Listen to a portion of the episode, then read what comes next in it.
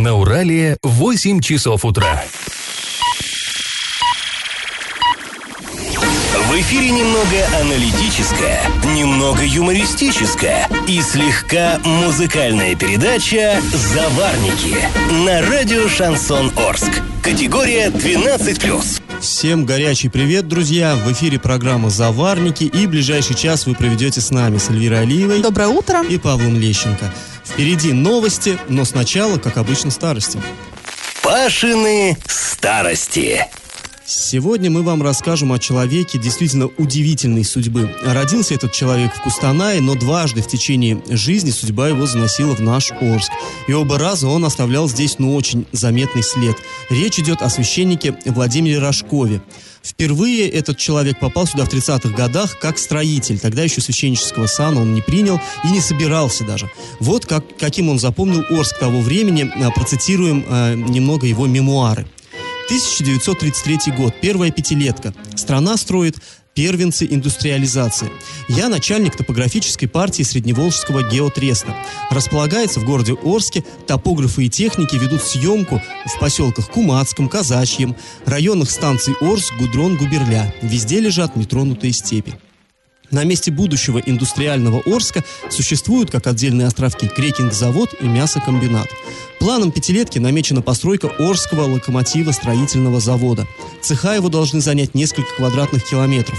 Строящийся город рассчитан на 250 тысяч населения. Я приезжаю из Куйбышева на постоянную работу в Орск локомотивстрой на должность старшего геодезиста. Управление строительства помещается в бараке. Мы, техперсонал и рабочие, живем в брусчатых домах. А главное начальство сидит в Старом Орске, куда ездят на лошадях. Ну, такая вот интересная э, зарисовочка о прошлом Орска. И, кстати, в нашем городе отец Владимир, ну, тогда еще просто инженер Владимир Рожков, построил не только э, завод. Он был непосредственно задействован в возведении первого в СССР пятиэтажного типового дома. Ну, все помните, мы вам уже рассказывали про, так сказать, бабушку э, советской хрущевки. А, Еще одна цитата. «Я был выделен от управления строительства приемщиком геодезических работ и, кроме того, непосредственно обслуживал постройки района соцгорода. В 12-м квартале соцгорода закладывались первые многоэтажные дома. Геодезическую разбивку их производил я. Таким образом, в первом доме Нового Орска, в так называемой пятиэтажке, это он пишет, так называемый, для нас нормальный термин, а тогда это было что-то новое. Так вот, в этой пятиэтажке, так называемой, заложена частица и моего труда. Через 22 года на месте пустырей возник большой современный город с десятками крупнейших заводов союзного значения. И я снова приехал в него, но уже священником.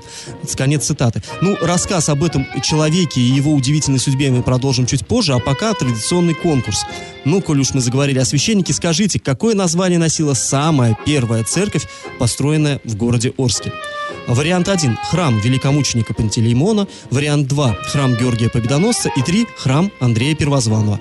Ответ присылайте нам на номер 8 903 390 40 40 в соцсети «Одноклассники», группа «Радио Шансон Ворске» или в соцсети ВКонтакте в группу «Радио Шансон Орск» 102 и 0 FM. Галопом по Азиям Европам. Участковый из Орска участвует во всероссийском конкурсе «Народный участковый 2018». В числе участников Денис Косарев, Василий Васильев, Берег Мухамедиаров и Рамис Аглы Гахраманов. И проголосовать за участников вы можете на сайте МВД России по Оренбургской области в разделе «Выбери народного участкового 2018».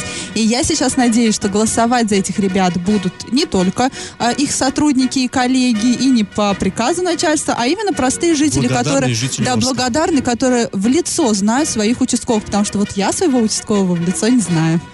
А, Друзья, хорошая новость. На трансформаторных будках Орска продолжают появляться граффити орских художников. Мы часто про это говорим, часто говорим, что вот на фасадах домов э, рисуют замечательные картины, но те художники профессионалы и, ну так скажем, они участвуют в программе за денежку, а тут просто как какие-то энтузиасты, причем Тоже анонимные. профессионалы, но волонтеры, скажем так. Ну да, они вот, э, вы, наверное, видели, уже граффити есть Сергей Бодров, э, Виктор Цой, Гагарин, да, вот, вот просто на без- таких зданиях, э, э, на трансформаторных будках, заборах рисуют. И вот э, рядом с Дворцом спорта юбилейный на будке уже давно красуется изображение двух хоккеистов Александра Овечкина и игрока местной детской хоккейной команды Матвея Кузьмищева.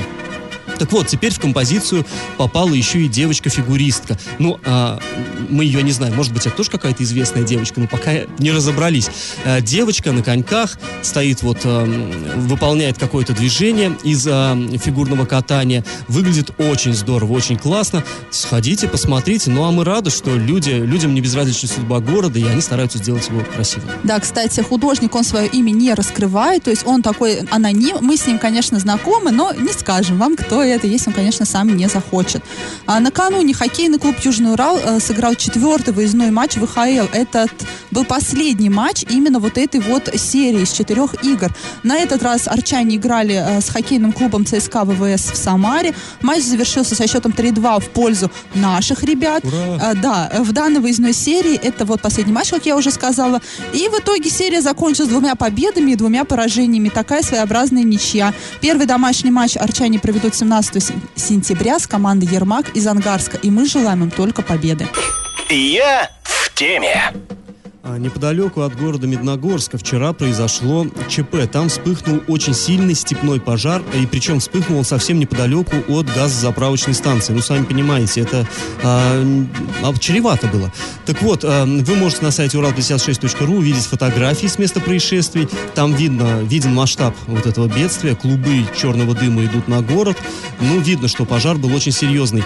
Вспыхнула сухая трава в поле, но вспыхнула она не сама по себе. Вот что нам рассказал местный житель а, по имени Андрей. Давайте послушаем. Возгорание произошло очередное э, вблизи города, прям очень близко. Там э, несанкционированная свалка была устроена непонятно кем, и она на протяжении некоторого времени там тлела или горела. И, видно, огонь переметнулся на траву, на горы рядом, и ветром огонь пошел к городу, там недалеко газовая заправка. А, ну, то есть причина возгорания нам понятна. Это, ну, как понятно, разбираются, как всегда, специалисты. Но, в общем-то, местные жители уверены, что это несанкционированная свалка. То есть ну, мы понимаем, что мусор, он, э, там могут быть осколочки стекла, да, которые на ярком солнце пускают вот эти там солнечные зайчики, от которых загорается. И, э, ну, сами процессы гниения, там, выделения тепла. Короче, мусор сам воспламеняется иногда. И вот э, почему рядом с таким опасным объектом, как э, газозаправочная станция, оказалась э, свалка, Либо наоборот, как с этой с несанкционированной свалкой оказалась Я не газозаправочная думаю, что станция. станцию строили, учитывая в плане, там где-то, где там свалка. Все-таки это, ну, просто кто-то вывалил в степи мусор, но его, конечно, должны, по идее, по закону убирать. Ну, кто-то вывалил, да, кто-то не убрал, и тот, наверное, кто должен был убирать, сказал, а, почему тот, кто вывалил, собственно, не убирает. И вот такой замкнутый круг, и в итоге у нас степны- степные края, и вот эти пожары, они не редкость и могут довести до беды. И как это понимать? Ну, а самой, наверное, э, горячей темой на сегодня в Орске остается вот эта перспектива строительства мусороперерабатывающего завода. Решение по этому вопросу должно быть принято уже скоро, то есть время поджимает. И вот, э, вы знаете, мы э, решили узнать, как же все это... То есть это будет новое для Орска производство, и, как выяснилось, не только для Орска. Вообще в России мусороперерабатывающих заводов, ну, не так-то и много. И вот интересно было посмотреть, а что же, как у других, как вот они, эти заводы, действительно они экологичны? а Действительно ли они работают, действительно ли Да. они выполняют именно тот план, который был заявлен еще на этапе проектирования Да, этих вот заводов? поэтому журналисты портала Урал56.ру поинте- решили так вот промониторить российскую, да и не только Промониторить российскую. Россию. не, не- не только Россию. И посмотрели. Вот, ну, понятно, да, нам говорят, будут корейские технологии, но Корея далеко, там вообще другие люди живут. Или говорят, что в Женеве такой стоит. Ну, Женева это не Орск. Давайте мы не будем Да, сейчас поэтому, ссылаться в на общем, мы Женеву. посмотрели, да. вот, что у нас и у соседей, и оказалось, что в России и в соседнем Казахстане, где, ну, по сути, такой же народ живет, да, все мы дети одной советской семьи, а, так вот, за последние десяток лет было построено несколько мусороперерабатывающих заводов. Понятно, что это все серьезное производство, ни один из них, а, так сказать, с кондачка не строился, все возводились по тщательно разработанным проектам с использованием лучших технологий, разумеется, и импортных технологий, своих у нас пока нету, к сожалению. Оборудование всегда зак- закупалось за границей у самых крутых таких ведущих международных фирм. Но на практике вот э, блестящие проекты иногда, ну как бы обычно, оказываются нежизнеспособными. Производство вдруг становится убыточным, а эффективность переработки снижается в разы от заявленной. Например, в городе Алматы завод проработал три года, потом оказалось, что он ну, не рентабелен. То есть оказалось, что сам по себе он не может работать, себя обеспечивать, а государство То не есть нужна вытягивает такие- господдержка, да. По- Поддержка колоссальная, государство не тянет. В Шимкенте проработал такой завод один. Ну, почему мы про Казахстан говорим? У них вот эта программа, которая сейчас у нас внедряется, она уже лет 15 назад была объявлена, что мусоропереработка это необходимо. И так они далее. вот сейчас уже зашли в тупик. У них никак не получается эту программу именно вот Ну, реализовать то, что они хотели. Да, сейчас работает один единственный завод в городе Астане, в столице республики, но и он загружен только на 30% мощности. Причем там пе- глубина переработки составляет всего 6, про- э, 8, 8%. А у нас хотят 85%. У нас да? хотят 85. То есть 8%, например, только 8% мусора, который туда поступает, он перерабатывается во что-то полезное и куда-то отгружается. Все остальное идет ну, на полигон, на захоронение самое На свалку, на свалку. Ну, на Те свалки, конечно. которые тоже дымят. Вот. А в России что? В Курске предприятие по переработке мусора, запущенное в 2015 году, протянуло один день. Ну, это, кстати, замечательная история, да? Эта история сама по себе удивительная. Приехали люди, перерезали ленточки, люди какие надо, люди приехали.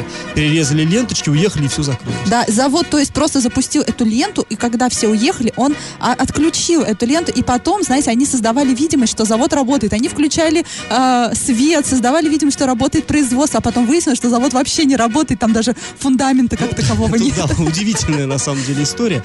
В Красноярске завод проработал три года, и там а, глубина переработки мусора замерла на 10%, хотя изначально было по проекту 70%. А Есть, впрочем, вот э, не будем врать, есть положительный опыт подобного, ну, немножко другого технологически, но все-таки подобного завода в Пермском крае. В общем, а, друзья, если вам это интересно и вас эта тема задевает, а, посмотрите на портал урал56.ру, там есть достаточно подробный анализ вот этого опыта, читайте, делайте выводы, ну и пишите, звоните нам, нам интересно ваше мнение. Пашины старости. А, Мы продолжаем рассказ о священнике Владимире Рожкове. А, Как мы уже говорили, он был в нашем городе, строил здесь предприятия, дома, а затем уехал из Орска, и началась война, он отправился на фронт. Но, в общем-то, для него это было не в новинку, потому что он был участником гражданской войны, служил в легендарной железной дивизии, ну, это на стороне красных. Так вот, а, уже во время Великой Отечественной в одном из особенно страшных боев он дал обещание стать священником, если выживет, потому что, ну, попали они под страшный артобстрел, и люди э, выбило почти весь состав вот его подразделения, а он действительно выжил, только сапог ему вспороло громадным осколком, то есть, ну, смерть прям рядышком прошла. После победы он, герой войны, вернулся э, домой, бросил работу, карьеру, а карьера у него была, он был ученым, инженером, и принял священнический сан. Сами понимаете, что это значило в 40-е годы. Получил направление в Орск. Э, Здесь он сразу, как строитель, принялся возводить православный храм в поселке Локомотив. Поселок Локомотив, это, знаете, вот нынешняя, где площадь Васнецова, вот ну, туда, в сторону железной дороги.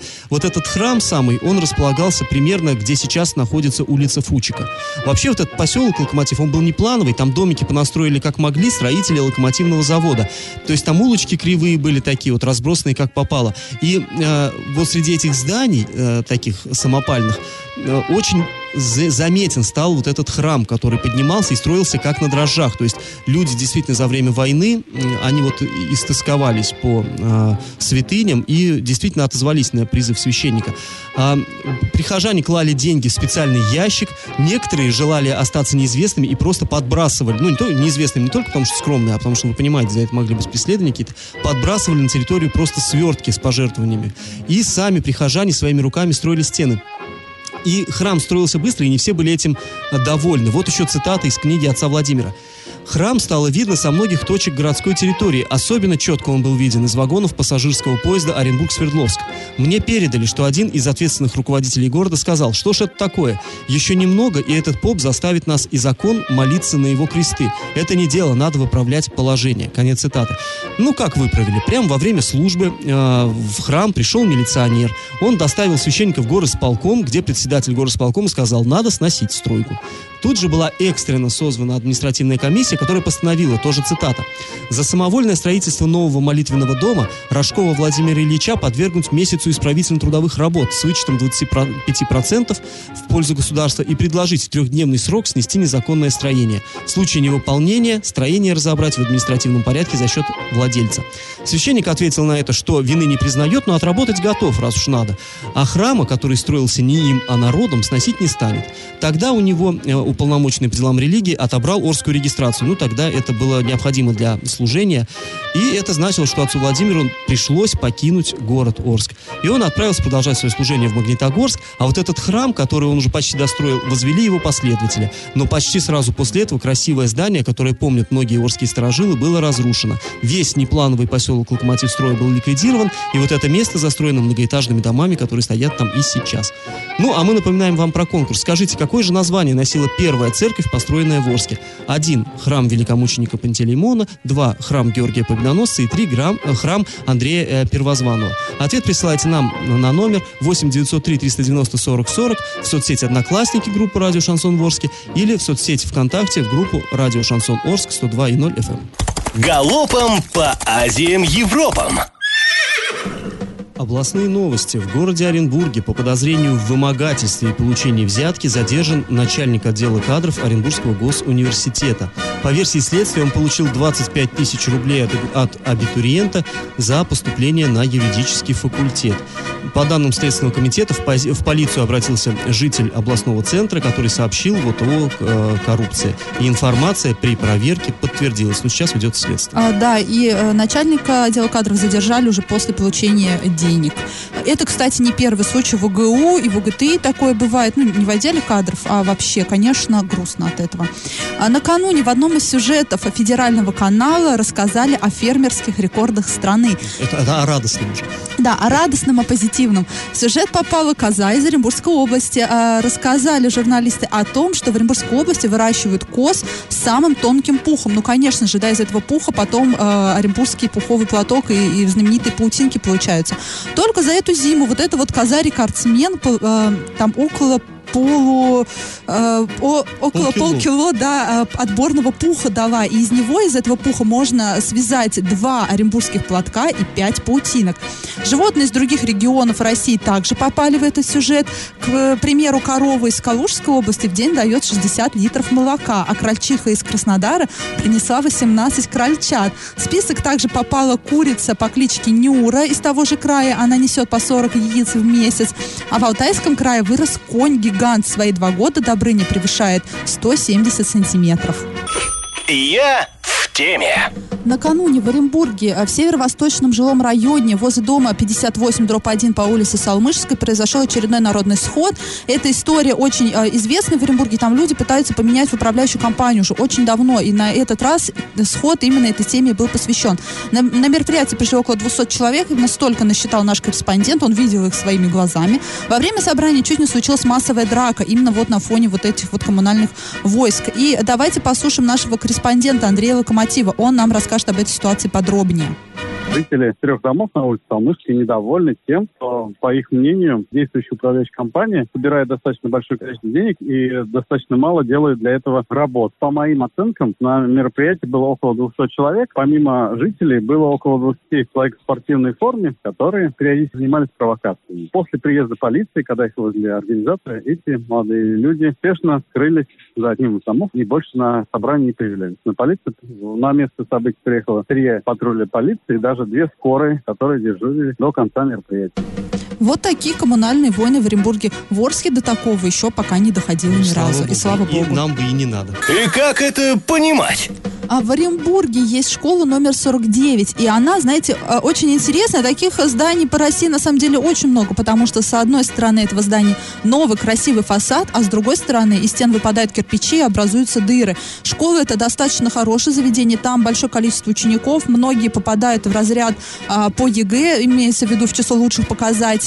А, но э, наш корреспондент побывал на месте, и вот что он увидел. Он увидел, что к этой школе есть э, свободный доступ посторонних лиц, так как местами нет забора, неухожен школьный стадион, большое количество старых рам деревянных, разрушается отмостка, в одной из стен большая дыра, и также разрушается кирпичная кладка. Возможно, есть признаки ар- аварийности, при этом главный фасад очень хорошо а, отремонтирован, и как бы создается ощущение, что это две разные школы. Ну, как часто бывает с домами на центральных улицах. Да, Фасад когда- красота, а во двор Да, или зайдешь особенно, когда в город приезжает президент, фасад ремонтирует. А зачем там дальше? Все равно он не увидит. Но здесь спасибо большое администрации Оренбурга, а именно управления образования начальник Нина Гордеева, она нам сразу прокомментировала ситуацию. То есть э, это абсолютно открытый для СМИ э, человек, ну, а нашей администрации, к сожалению, такого сказать нельзя. И вот она что сказала, что там все в курсе этой проблемы, уже в ближайшее время в этой школе начнется ремонт фасада с тыльной стороны зда- здания, но просто не успели. Школа не аварийная, все нормально, и все будет отремонтировано в скором времени. И тут недавно в Иркутске произошло ЧП, обвалилась часть школы, тогда, к счастью, никто не пострадал, но все-таки о проблеме тогда давно знали и э, не предпринимали никаких действий. И 10 лет назад в Беляевке, в Оренбургской области также обвалилась школа, также о проблеме знали чиновники, но также не предпринимались действий, и тогда погибли школьники. Раздача лещей. А, и пришло время подвести итоги исторического конкурса. Так какой же пра- православный храм появился в Орске первым? И имя какого святого он носил? Первая церковь в Орске появилась одновременно с основанием Оренбургской крепости. Иван Кириллов, инициатор строительства города-крепости устья реки Ор, 4 сентября отправил Святейший Синод докладную записку, в которой указал, в деревянной крепости поставлена полковая церковь святого апостола, апостола Андрея Первозванного. То есть правильный ответ 3. И победителем в этот раз у нас становится наша постоянная слушательница Галина. Галина, мы вас поздравляем. Вы в подарок э, получите приз наш. Остальным тоже спасибо за ответы. Э, К сожалению, вы были не первыми, поэтому в следующий раз, наверное, вам повезет. А мы с вами прощаемся. Этот час вы провели с нами, Эльвирой Алиевой и Павлом Лещенко. До завтра. Пока. Завариваем и расхлебываем в передаче «Заварники». Каждое буднее утро с 8 до 9.00 на радио «Шансон Орск». Категория 12+. Радио «Шансон». СМИ зарегистрировано Роскомнадзором. Свидетельство о регистрации Л номер ФС 77 68 373 от 30 декабря 2016 года. Категория 12+.